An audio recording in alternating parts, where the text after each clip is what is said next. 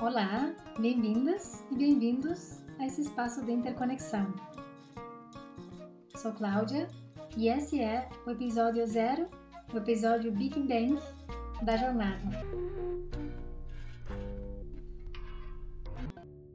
Durante o percurso, pretendo incluir algumas partilhas sobre coisas que aprendi e sigo aprendendo a partir da minha observação e experiências e que me fazem bem.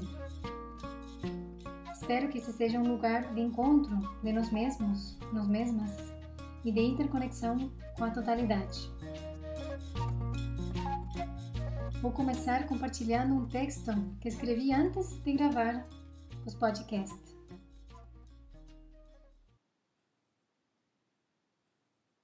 O sabor da rotina, do conhecido, por momentos é tão doce que o corpo todo se entrega na indulgência.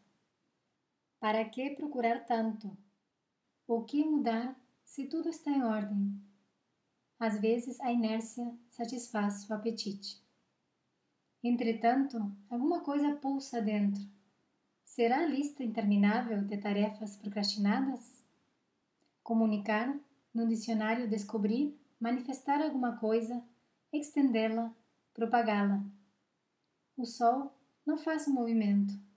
Somos nós que nos movemos. Ele espera enquanto brilha e irradia.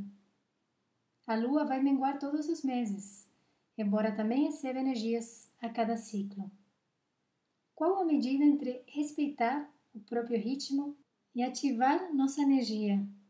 Tudo o que deixo de fazer por mim se transforma em contraturas, rigidez, frustração. Ação, reação.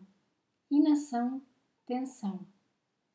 A pressa não é do sol nem da lua, mas o tempo, nosso tempo, é nossa responsabilidade.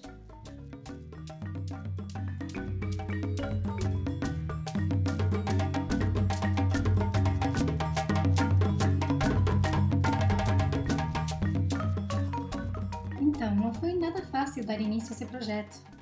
Em parte porque tentativas anteriores não deram certo.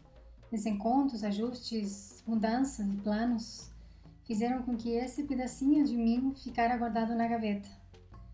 Desde 2017, mais ou menos, que eu penso em criar um perfil, compartilhar áudios, ideias, mas acabei deixando de lado até agora. Estou ciente de que não é só eu que tem passado por uma situação semelhante. Eu observo que quando se trata de iniciar um projeto próprio, a maioria das pessoas se bloqueia ou sabota. Por que é tão difícil botar nossa energia em movimento quando se trata de projetos pessoais? Eu fico me perguntando. De certo, são vários motivos, né?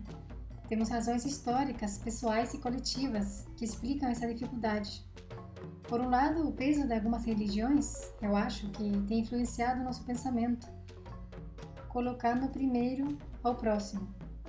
Por outro lado, a exigência de trabalhar e produzir para outras pessoas e ter vendido ou trocado o suor do corpo e nossas ideias por um salário final do mês. E além disso, nós mulheres também aprendimos muito cedo a cuidar de outros, nos colocar a serviço.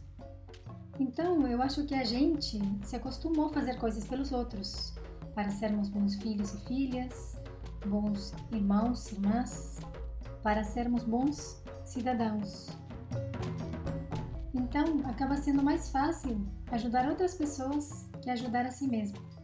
Mas, depois de muito tempo, eu consegui dar início, dar à luz esse projeto.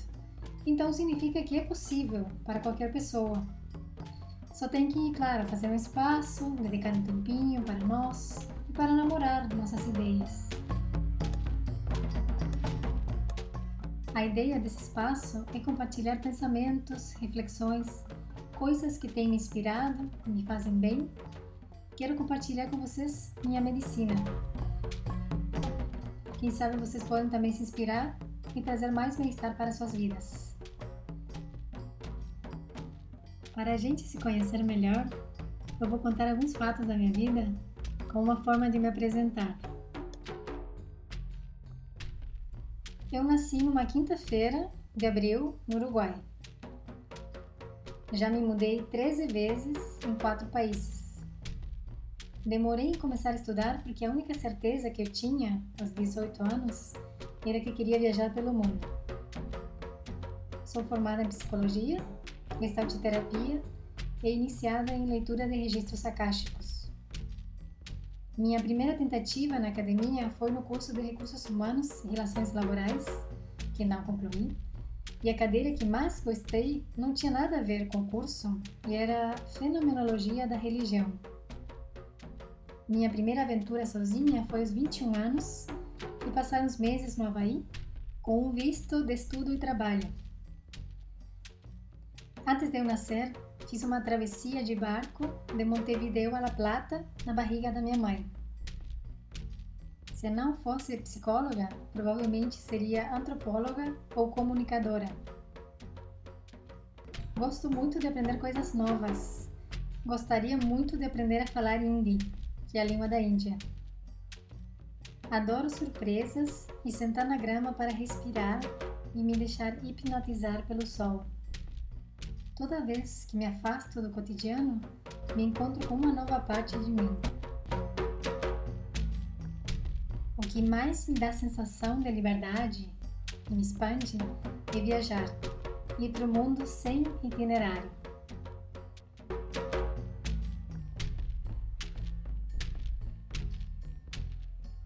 Então, gente, a partir de agora, em uma frequência que ainda desconheço, vou compartilhar com vocês parte do meu infinito. Espero que possamos nos nutrir e aprender muito juntos. Ah, e antes de esquecer, eu quero fazer uma perguntinha para vocês. Tem algum projeto guardado, esquecido na gaveta? Depois vocês me contam, tá? Até mais!